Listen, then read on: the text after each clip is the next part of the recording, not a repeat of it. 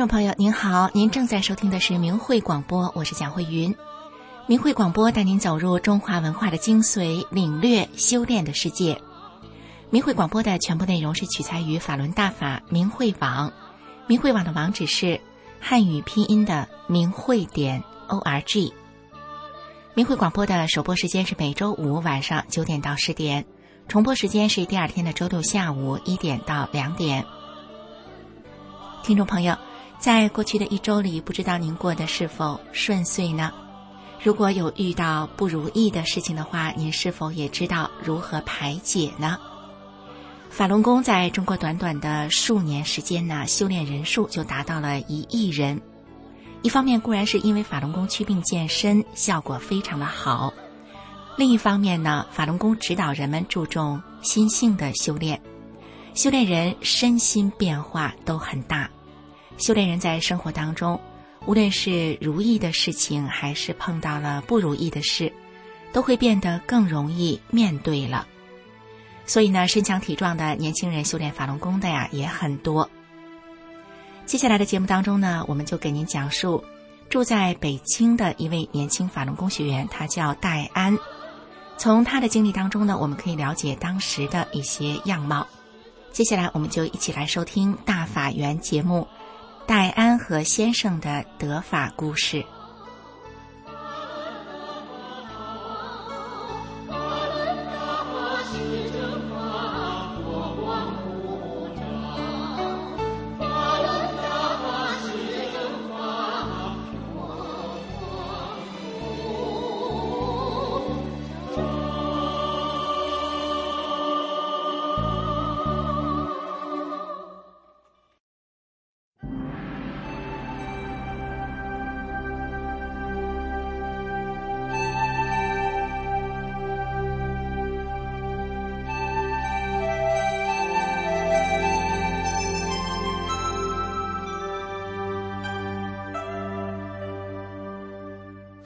亲爱的听众朋友，我是笑梅，很高兴又和大家在空中见面了。人们常说“心想事成”，心想事成的，多半呢是一种美好的祝愿。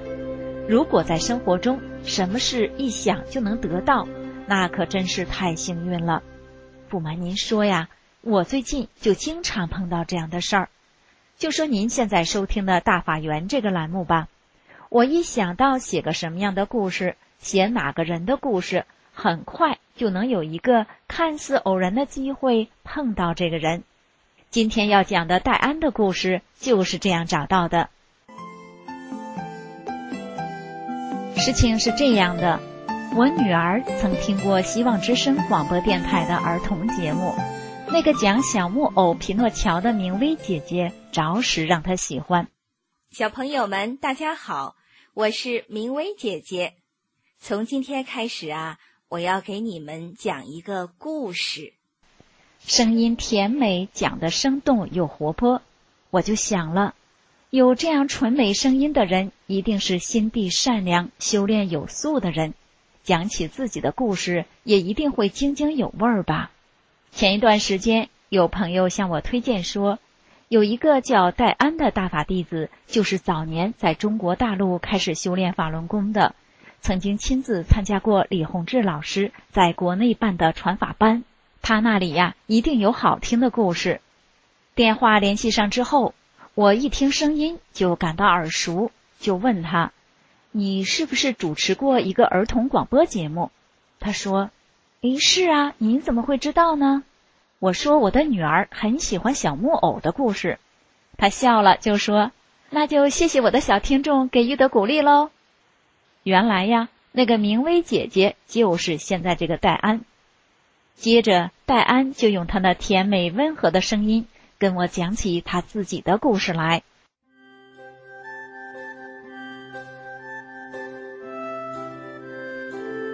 戴安出生在北京，父母是退伍军人。在他还上大学的时候，受父母的影响，认识一些有信仰的朋友，也开始练习气功。在这样的圈子里，人们谈论的话题与受到的无神论教育是不同的。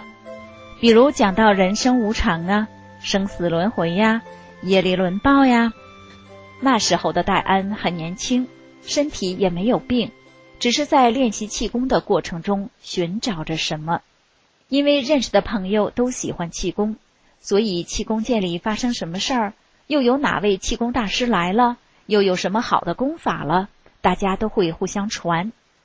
一九九三年的夏天，戴安听朋友说，有一位李洪志大师传的法轮功很好。可是不巧的是，那个时候李老师在北京的最后一期班刚刚结束。后来戴安就从朋友那里得到《中国法轮功》这本书。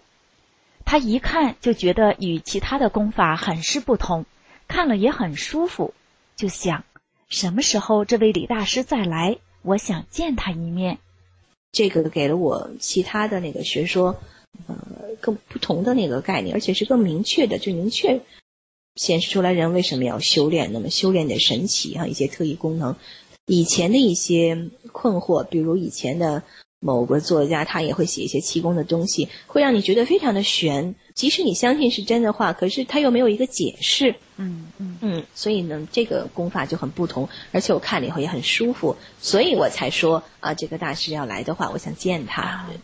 于是戴安就叮嘱朋友，等李大师再来的时候，一定告诉他，功夫不负有心人。一九九三年年底。戴安得到了一张东方健康博览会的入场票，在那里，他第一次见到李洪志老师，当时的情景至今还记得清清楚楚。那当时有已经听过一次讲座，或者已经在北京呃参加过师傅的面授班的人呢，就是他们又来听讲座，所以人非常多，很多人呢都啊想往前坐呀，要亲眼目睹那个大师的风采。后来，嗯，师傅就来了，然后他就讲了讲什么是气功啊，那么法轮功是什么，他会给学员什么东西。那么这个中间呢，还有一个老人，就是师傅之前帮他调治好病的一个人，他非常激动，那么他就跑到台上去，就说话都不连贯了，就是大概讲了师傅怎么帮他治好病的那个过程，怎么挽救了他的生命，然后他特别激动给大家讲，那么大家就跟着鼓掌。没过多久，也就是一九九四年的一月，法轮大法在天津的第一期传授班开始了。在大学里做老师的戴安正好是寒假，就和母亲一起去参加了。在天津，戴安发现学法轮功的人几乎是来自社会各界。到天津之后呢，就觉得大家反应都是很热烈的。嗯，那么我们在旅社里啊，也碰到学工的人，还听说呢，有一些在北京需要工作的人，他们需要每天上班的人呢，他们专门租了那个长途车，每天往返。下班之后呢，他们就开车赶过来到天津，然后呢，第二天早上很早再赶回去，或者是晚上很晚的时候赶回去。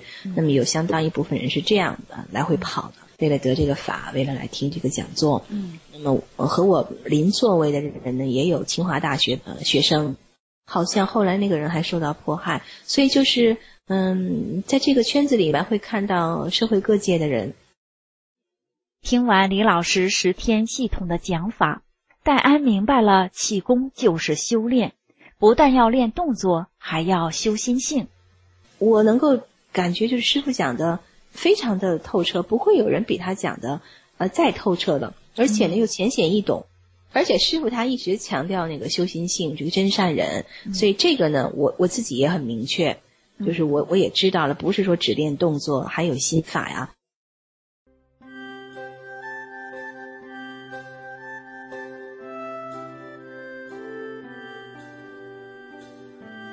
当时的北京。修炼法轮功的人有相当一部分是年轻又有学历的人，他们还组织了年轻人学法小组，大家在一起学法交流。戴安就亲自参加过，这样的经历真让我这个当年就居住在北京的人羡慕。在北京，我参加过那个青年学法小组，就是有一些北京的年轻人，他们自发的组织起来，就是觉得呢，大家都是年轻人，嗯。嗯，可以更无拘无束的谈一谈这个修炼对于年轻人的意义啊、影响，还有你作为年轻人呃怎么看待心性上的摩擦呀等等。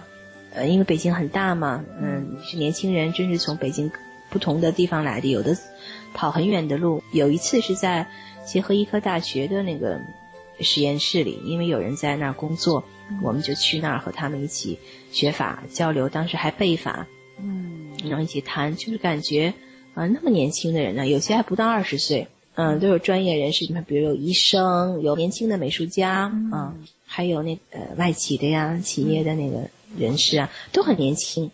没有，好像都没有三十岁的。学完法，讨论完了，我坐公共汽车再回家，呃，路也挺远的，很晚了。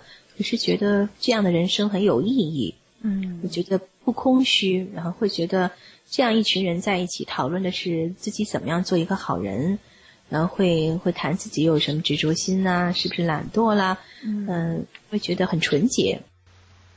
在大法的修炼中，戴安真正明白了人生的意义。他的生活也因为修炼正法而变得积极又乐观。嗯，人生会有很多苦难，会有很多不如意的地方，这些都有原因。嗯，那么如果是没有原因的话呢？那大家就会觉得很悲观，觉得生活是不公平的。但是这个功法呢，就告诉我一切事情的因缘。那么你做了坏事呢，就会得到报应。那么所以你今天的。不如意，可能就是以前做的不好的事情。那么我就可以可以非常平静、非常理智的面对一些坎坷。那么也由此就会想到，那么我应该呃从现在开始就要嗯做一个很善良的人，嗯，就不要再为自己种下那个下一轮的这个恶果。嗯，就会这样。所以我觉得这样对我的人生是有很大的积极作用的。我觉得如果大家都做这样的人，嗯，整个社会也会很美好的。而且我也看到我周围的同修啊，他们都是在努力的这样做的，所以我会觉得我处在这么一个积极的呃团体当中、圈子当中，嗯，大家彼此的影响都是很积极、很乐观、非常正面的，这是何乐而不为呢？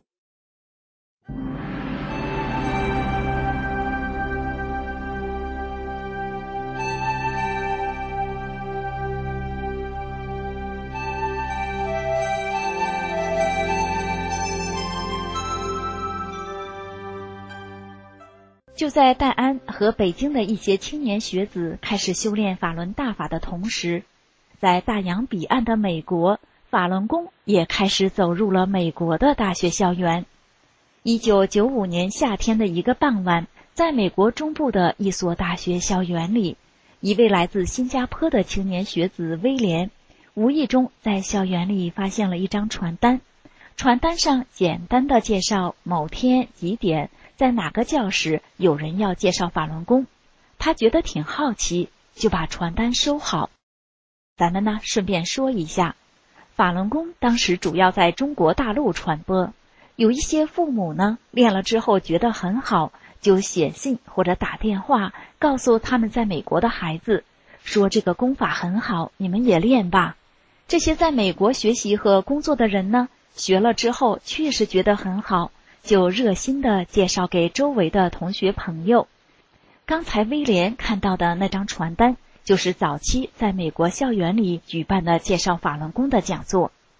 威廉按照传单上的时间去参加了，很自然的就学了起来。之后，他还在大学附近参加了美国学员组织的练功点学法小组。一九九六年七月二十八号，李洪志老师去新加坡。参加新加坡法轮大法佛学会的成立典礼，威廉正好博士毕业后回到新加坡，也有幸参加了。而在北京的戴安很快就看到了朋友带回去的有关这次法会的录像。当他看到海外也有这么多人修炼大法，很是激动。九六年的七月二十八号。我们师傅就去新加坡参加了新加坡法轮佛学会的成立典礼。嗯，啊，我先生也参加了。当时呢，我是在北京看到有朋友带回去的录像。那么当时我们也看到有一些新加坡的学员代表在那个佛学会成立典礼上，师傅讲法之后，他们也发言，简单的谈一谈自己的修炼感受。那么我们在北京的学法典的。嗯，同修呢，我们在那看着也挺激动的，就是觉得啊，海外也有同样的人哈，那么他们嗯也也能够讲出在大法中受益的这个体会。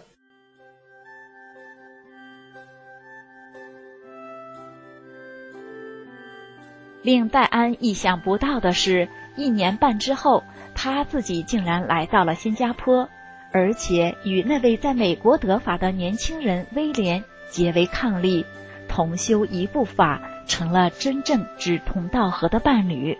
当时我也没有想到，呃，一年半以后，那么我就到了新加坡，而且呢，我和当地的学员一起学法练功，呃，十多年。刚开始的感觉特别激动，就是没有想到一个完全在不同的文化环境中成长起来的新加坡籍的人，也有很大部分说英语的人。那么，呃，原来他们也练法轮功，而且我和他们一起坐下来静静的学法，每周都见面学法，然后练功，组织很多活动，我们教功。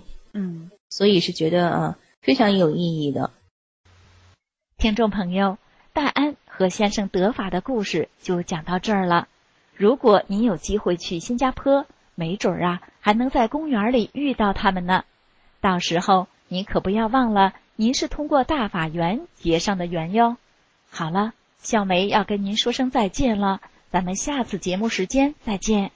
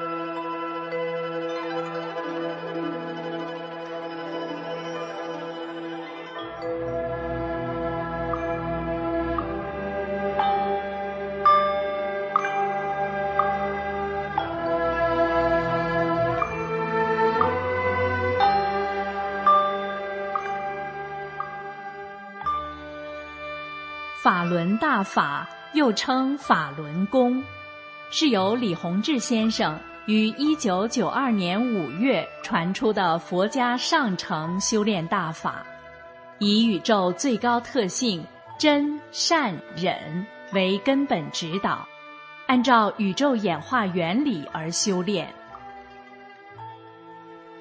法轮大法直指人心，指出真正修炼。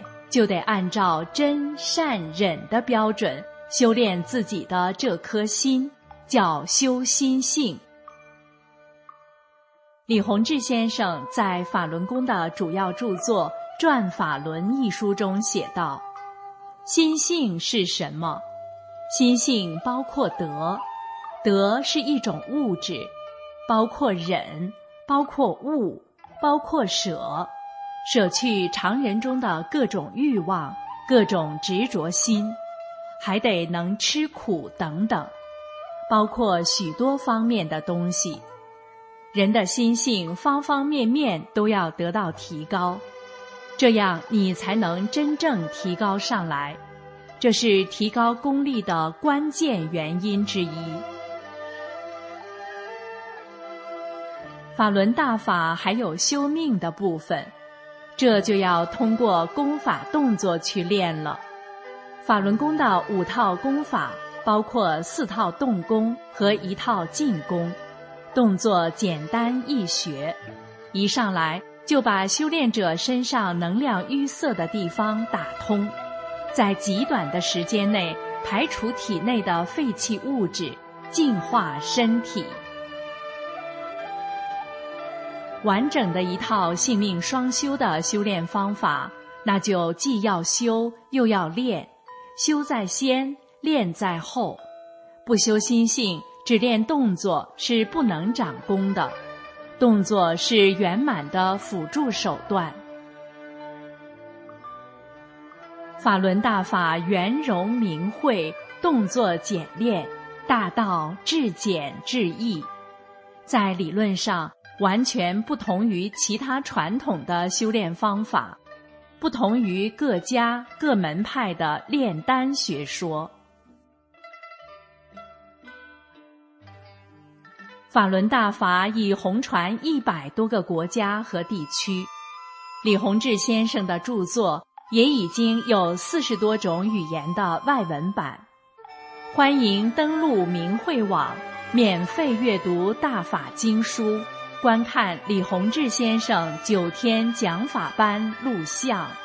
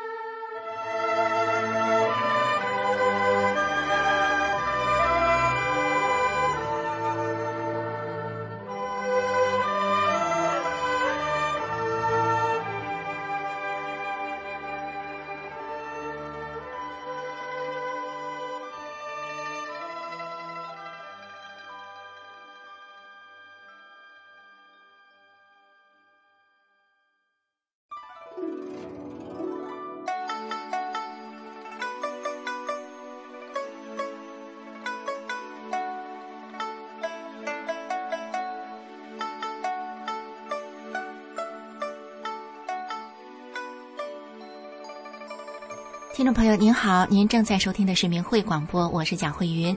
明慧广播的首播时间是每周五晚上九点到十点，重播时间是周六的下午一点到两点。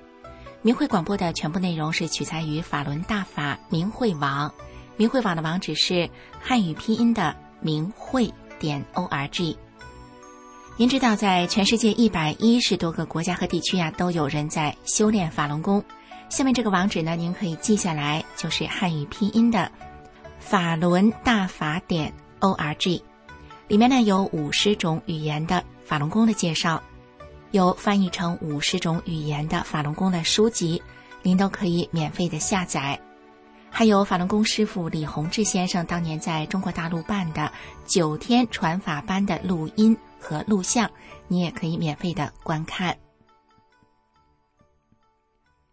接下来，听众朋友们和我一起去一下印度尼西亚的巴丹岛。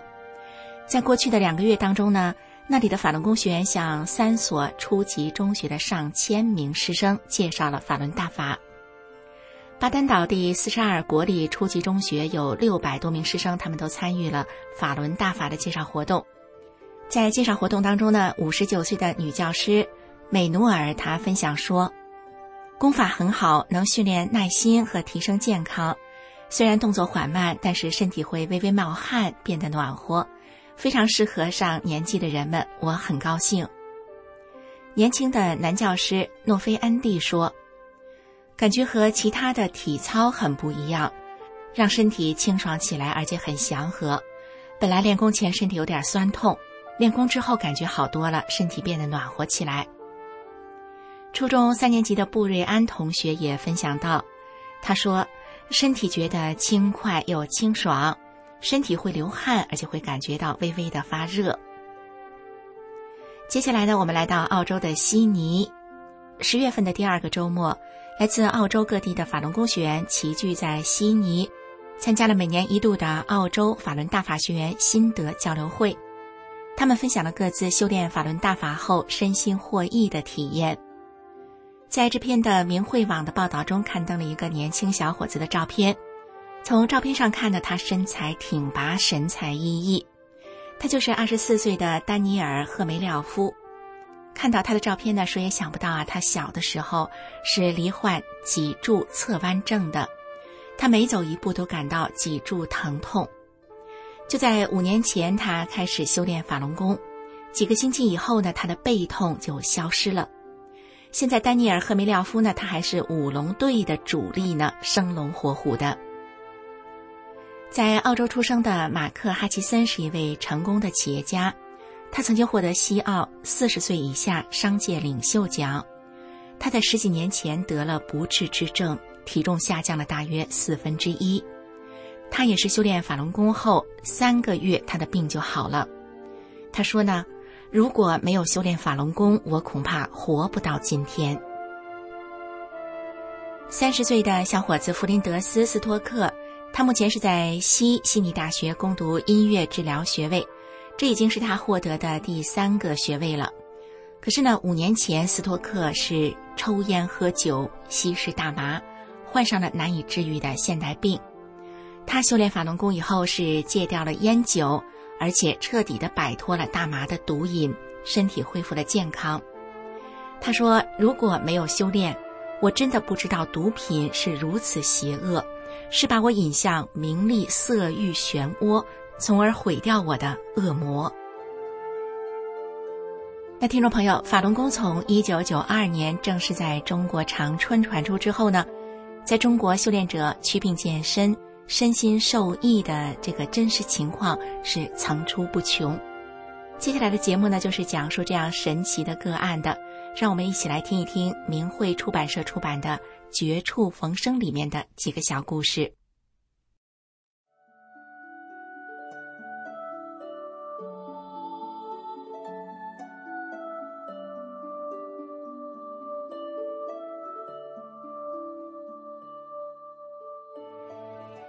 疾病一直是人类难以战胜的敌人，尽管目前的医学很发达，但是仍然有很多人生活在病魔缠身的悲苦之中。在明慧丛书编辑小组所编辑的《绝处逢生》这本书里，我们看到罹患各种顽疾和绝症的人们，因缘际遇修炼法轮功之后，都得以绝处逢生，开始了身心健康的修炼生涯。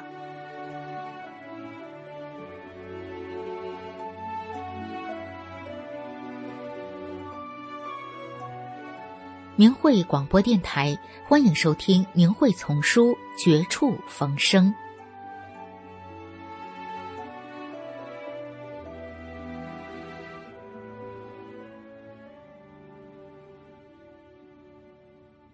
我又长出了满头黑发。文章发表于明慧网，二零零一年五月二十三日。我原是一个会计师，十多年前，我是一位被医院判死刑的中晚期癌症病患者，是一个有名的半条命。一九九五年有缘修炼了法轮大法，才使我绝处逢生。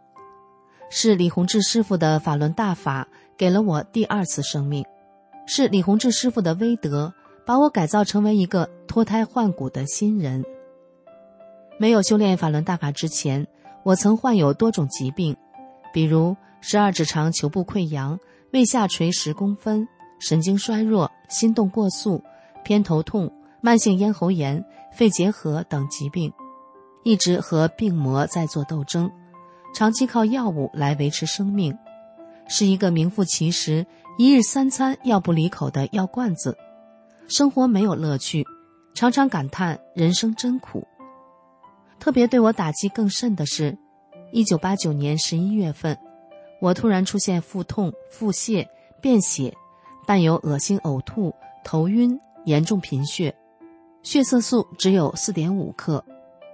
经三军医大学某医院医生会诊为肿瘤，需要及时手术。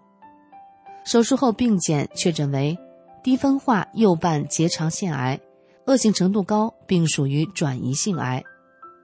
那真是晴天霹雳，我的心仿佛遭了重击，我惊呆了，不敢相信这个事实。人生辛苦了几十年，儿女刚长大成人。满以为今后可以轻松一下，享享清福，没想到死神一下子又来到我的身边。本来患有多种疾病的我，又黄又瘦，枯瘦如柴，现在又雪上加霜的患了这不治之症。我想，我完了，这一下真死定了。我接受不了这个事实，坚强的我经受不了这个打击，一下精神就彻底垮了。整天以泪洗面。由于病情重，身体差，每天连续二十四小时输液，长达一月之久没下过病床。手术后，九零年到九三年，我又连续做了六次化疗，在这期间头发全部掉光，那时身体真是糟透了，吃不能吃，睡不能睡，全身疼痛浮肿，走路困难，心跳快。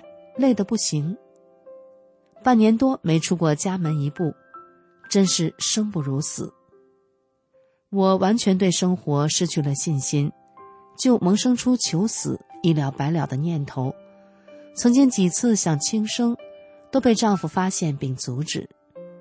他哭着求我千万不要这样胡思乱想，又耐心开导我要挺住，求我不要再干这样的傻事。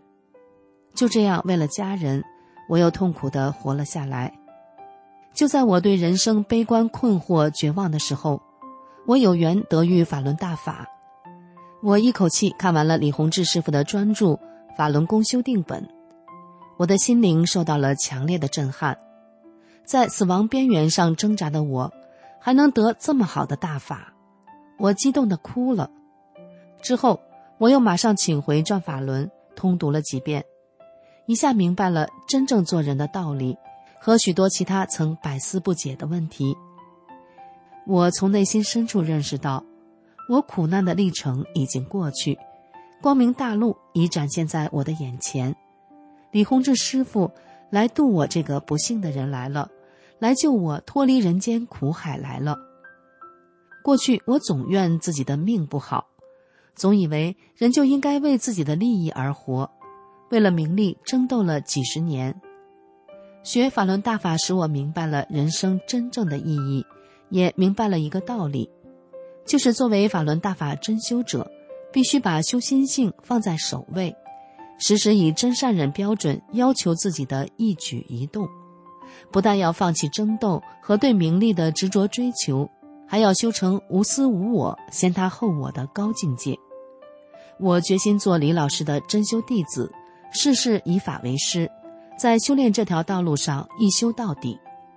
在实修过程中，由于自己的心性得到了升华，道德境界也得到了提高。老师很快就为我清理了夜里满身的身体。从一九九五年开始，老师在很短的时间内多次为我净化清理身体，有时反应大，有时反应小。经过净化之后，我的身体状况及精神面貌都发生了根本的改变，体重由原来的七十六斤增加到现在的一百零三斤，而且精力充沛，精神焕发，走路一身轻。每天只休息五个小时，照常上班也不觉得累。连续坐二十几小时长途汽车前往山区，也没有任何不好的反应。更神奇的是，我又长出了满头黑发。修炼法轮大法三年多来，我没吃一粒药，没打一次针，为国家节约了两到三万元的医药费。凡是认识我的人都说我越活越年轻，纷纷对法轮大法的神奇效果感到不可思议。就在我修炼大法半年后，医院通知我去复查，曾给我动手术的大夫以为我早就不在人世了，见到我时倍感意外。经过各种先进仪器检查，化验的结果是各种疾病痊愈，身体健康。医生惊奇地对我说：“从现在开始，你可以像正常人一样去工作、去学习了，并说我创造了一个医学史上的奇迹。”我想以亲身的体验向大家证明，法轮大法是真正的科学，不是迷信与唯心。我真心希望所有善良的人们。都来了解大法，正确的对待大法。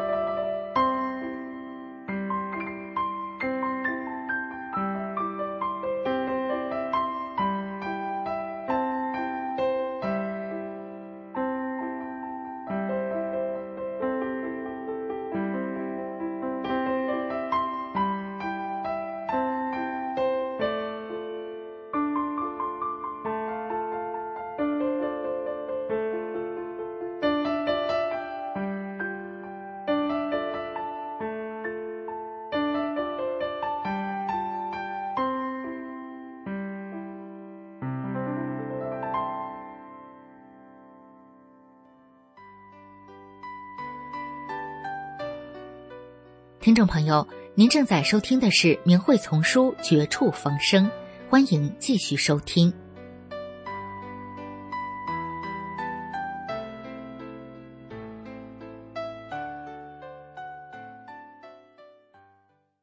大医院宣判死刑的病，让一本书给治好了。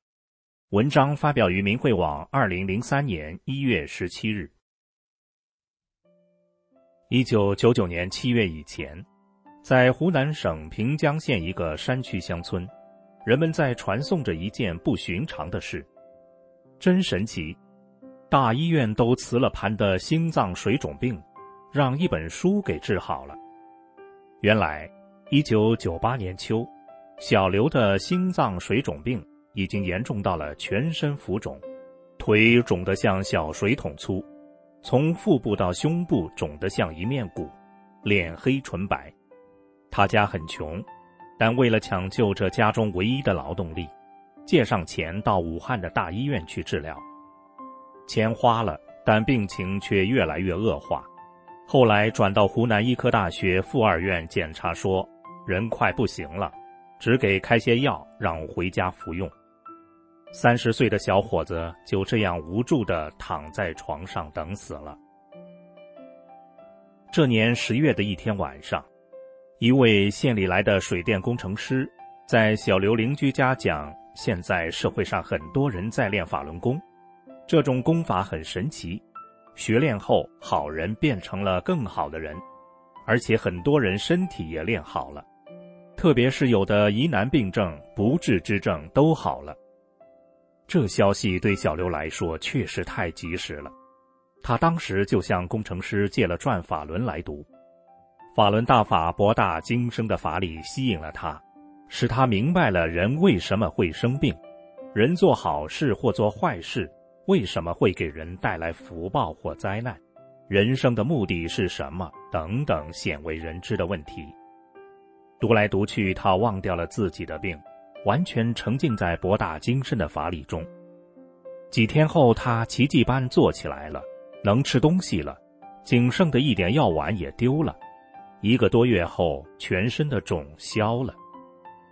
当一九九九年三月，我在县里召开的法轮大法修炼心得交流会上看到小刘时，他已经是一个健康的人，而且能双盘练功一小时。一九九九年六月份。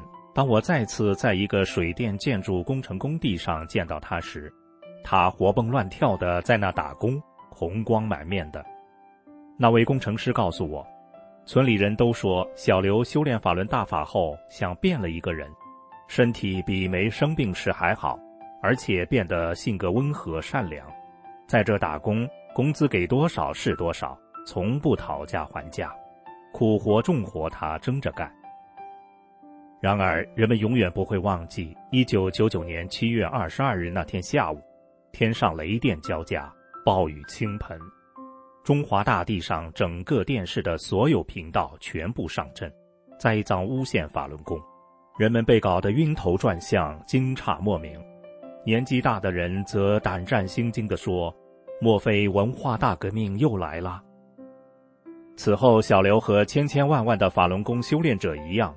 几乎天天受到当地公安派出所及综合办的骚扰和恐吓，法轮功学员还被强迫上交法轮功的书籍和资料，多次被强迫填什么决裂、保证等各级下达的表，公安和派出所还要学员在所谓的悔过书上签字，交保证不上访的保证金等等。二零零零年三月上旬。镇不法人员奉上级指示办洗脑班，负责人在洗脑班上宣告说：“上边说现在杀人放火的不管，就管练法轮功的。上边是把你们当四类分子看待的。四类分子指的是文革时的地富反坏右。你们要改过自新，重新做人。我们本来就是在做好人，叫我们重新做人，重新去做什么人？”真让人哭笑不得。就拿小刘来说，叫他放弃修炼，重新去得心脏水肿，重新躺到床上等死。迫害三年多来，江氏政治流氓集团对法轮功学员的迫害不断的升级，不知小刘是否承受得了？在中国，做好人怎么就这么难呢？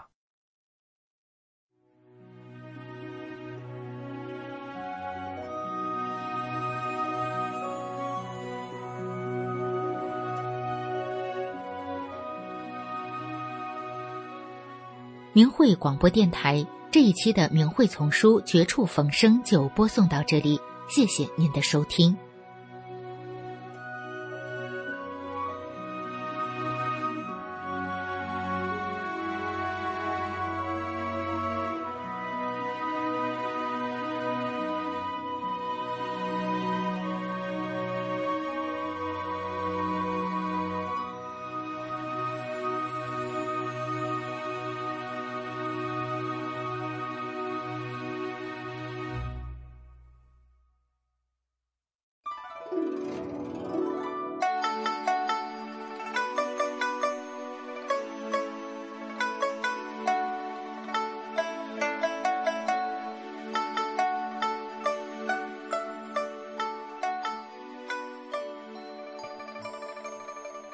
听众朋友您好，您正在收听的是明慧广播，我是蒋慧云。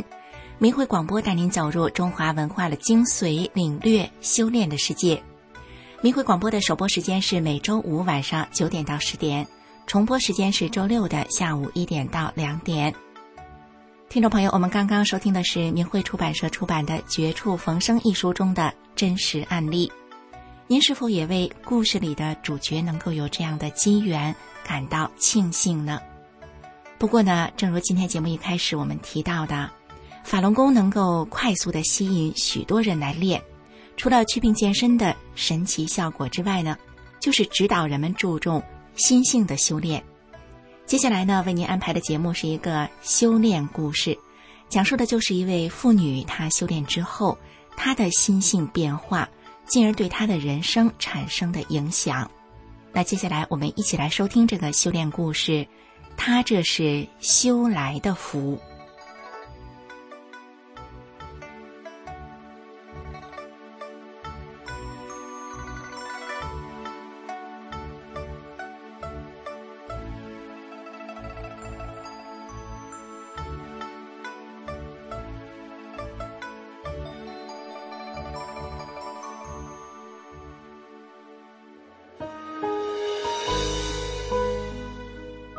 量、勇气、智慧与奇迹，明慧广播的一个个真实故事，与您一起度过生命里的重要阶段。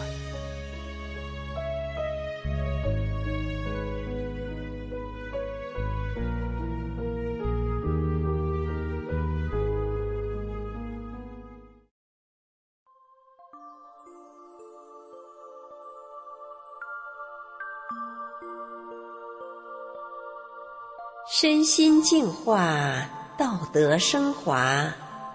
现在是明慧广播电台的修炼故事节目。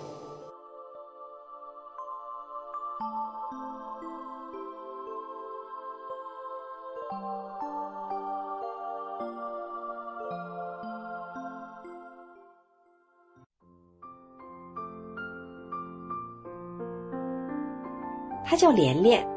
她老公勤奋，什么活儿都抢着干。连连的两个儿子也都由打工仔变成了老板。今年过年，连连的丈夫带着两个儿子，先后做了十二桌的家乡老席，让一大家子和亲友们吃。大家吃的美美的，好不热闹。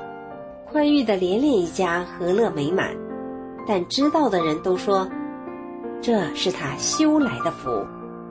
这事儿怎么说呢？听众朋友，现在就让我们来听听连莲的故事。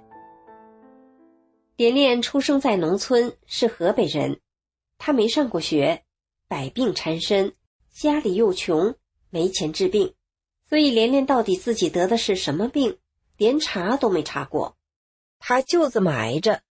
连连的公爹半身不遂，而丈夫又整天阴着个脸，靠养羊赚点钱，供两儿一女读书。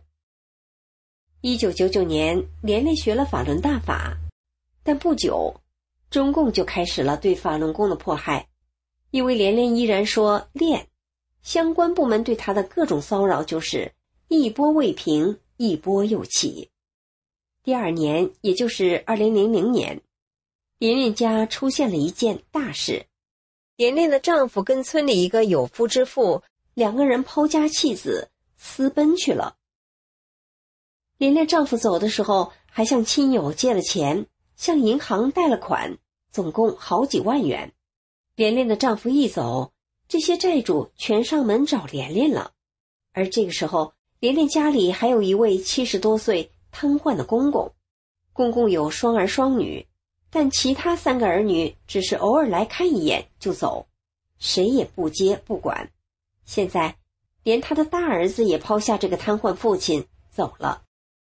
听众朋友，如果我们处在连连这样的处境中，会是什么样的心情？我们又会怎么做呢？据连连自己说，他以前是个大豹子脾气，爱争理，得理更是不饶人。要搁以前，你走我也走，反正是你爹，你不管我也不管。但现在连连修炼法轮大法了，他牢牢记得大法的要求，要真善忍。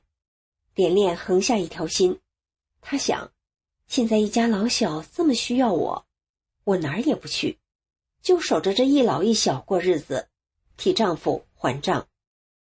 连连孤身之影，她一个女子，依照着法轮大法的标准要求自己。做了一般人做不了的决定，但是中共部门却因为连连继续修炼法轮功，不断的骚扰他。连连的孩子们因为父亲这大丑事而自卑，不愿意出门，不愿意上学，又害怕母亲因为修炼法轮功会受到什么迫害，而讨债的人也怕连连一走了之而还了账，他们堵着门管连连要钱。连连好话说尽。必保证还钱，安抚了债主，教养着孩子，还得伺候着瘫痪的公公，因为连连还得还账，还要供三个孩子读书，他不分白天黑夜的干活，独立种着十来亩地。但即便如此，连连还曾经因为丈夫的贷款到期还不上，差点让人下传票给带走了，幸好有人出面作保，才暂且了事。在连连独立的支撑下，总算让这个家还算是个家。连连家是个老房，地基低洼，院里存水，水往屋里流，于是连连不得不去拉土。他一个人独立把院子垫高了一尺多。村上的人看见连连这样，都说：“连连是疯了还是傻了？怎么这么能干？铁人不成？”连连说。他不是铁人，他是一位法轮大法修炼人。有一次，连连被邻居家的狗咬了，连连的一节手指头的一半，连带整个指甲被咬掉了。邻居吓坏了，要送连连去医院。连连跟邻居说：“我是修大法的，没事。”说完，连连就回家了，根本没拿这当回事，该干什么就干什么。不久，连连的手指头连骨头带肉，连指甲都长出来了。后来全长好了，连个疤也没有。连连知道，这个奇迹是大法赐福，就像他修炼后百病全无了，浑身有使不完的劲儿一样。那些年，连连种地，他地里上粪施肥的比别人少，可是收成却比别人多。连连心里知道，这些都是因为他修大法的缘故。但是那时中共对大法弟子的迫害却在升级。有一次，派出所的人又来找连连，连连的孩子们怕母亲说练被带走，就跟派出所的人说：“我妈不练了，把来的人给支走了。”事后，连连越想越不对劲儿，这么好的功法，怎么能说不练呢？连连放下手中的活儿，来到派出所，等了一上午，终于见到了管事警察。当连连说到“练”字的时候，管事警察暴怒：“练吧，你到南墙那儿站着去，等着送走吧。”连连站了一下午，天快黑的时候，管事警察不凶了，他对连连说：“还不回家伺候你的摊爹去。”事后得知。因为连连说依然要练法轮功，派出所就想把连连送劳教，但是派出所跟村干部一说后，村官急了，就跟派出所说：“这个人千万别动他，没有他，一家老小谁管？这个家就散了。”听众朋友，面对丈夫抛家弃子还留下巨债，连连如果也一走了之，孩子们的成长铁定会出问题。孩子们日后说不定就走上歪路了，而选择留下来的连连，在他日夜不分干活还债的日子里，如果连连为了瘫痪公公的奉养问题，而跟小叔和两位姑子较真的话，这个家说不定还会有多大的折腾呢？结果会如何，没人能知道。但是连连都没有这样做，她一个女人就这样坚忍地承担起了一切。因为她修炼真善忍，所以连连自己说：“这个家没有散，不是因为他，而是因为大法。公爹在连连家养老送终后，连连又腾出时间去村里的厂子打工挣钱。几年的时间，连连把所有的债全还清了。而连连的儿子在连连的教养中，不仅没有学坏，两个儿子由打工仔都变成了老板。至于连连的丈夫，他在外面游荡了五六年之后，后来养不起情妇了，私奔的两个人也都灰头土脸的回村里了。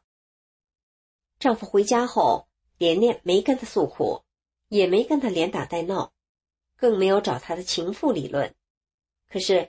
两个儿子想抛弃这个曾经让他们受辱的爸爸，连连还劝儿子说：“咱们是修炼人家，对谁都慈悲宽容，不能跟你亲爹耍粗。”儿子们听了妈妈的劝，这才接纳了爸爸。连连的丈夫看到连连做的一切，他感动了，改变了，对家人充满了歉意。后来他什么活儿都抢着干。踏踏实实的在家过日子，连连的丈夫对大法也充满了敬意。于是，连连家由一个让村里人都瞧不起的贫困户，变成了令人夸赞的好人家。有人羡慕的说：“人家是修来的福啊！”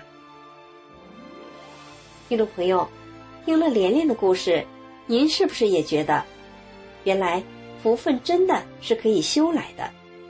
而从连连对法轮大法的态度来看，是大法让连连知道了怎么修，怎么从艰难的环境中走过来，然后拥有了这些福分。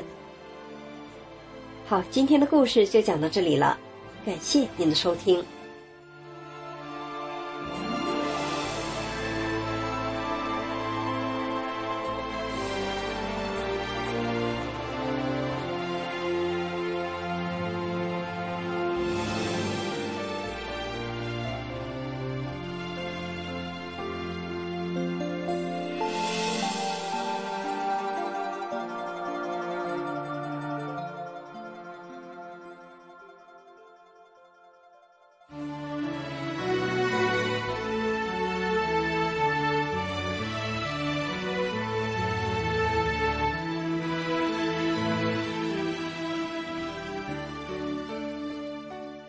听众朋友，您这里正在收听的是明慧广播，我是蒋慧云。如果您想要了解法轮功，您可以在这个网站上下载法轮功师傅的所有著作和演讲，还有李洪志大师当年在中国办的九天传法班的录音和录像，这些资料全部都是公开的，您可以免费的阅读和观看。那么您可以记下来这个网址，就是汉语拼音的。法轮大法点 o r g。那我们今天一个小时的明慧广播节目就到此结束了。明慧广播的首播时间是每周五晚上九点到十点，重播时间是周六的下午一点到两点。感谢您的收听，我们珍惜与您在空中这一个小时的相遇。下周的同一时间，我们空中再会。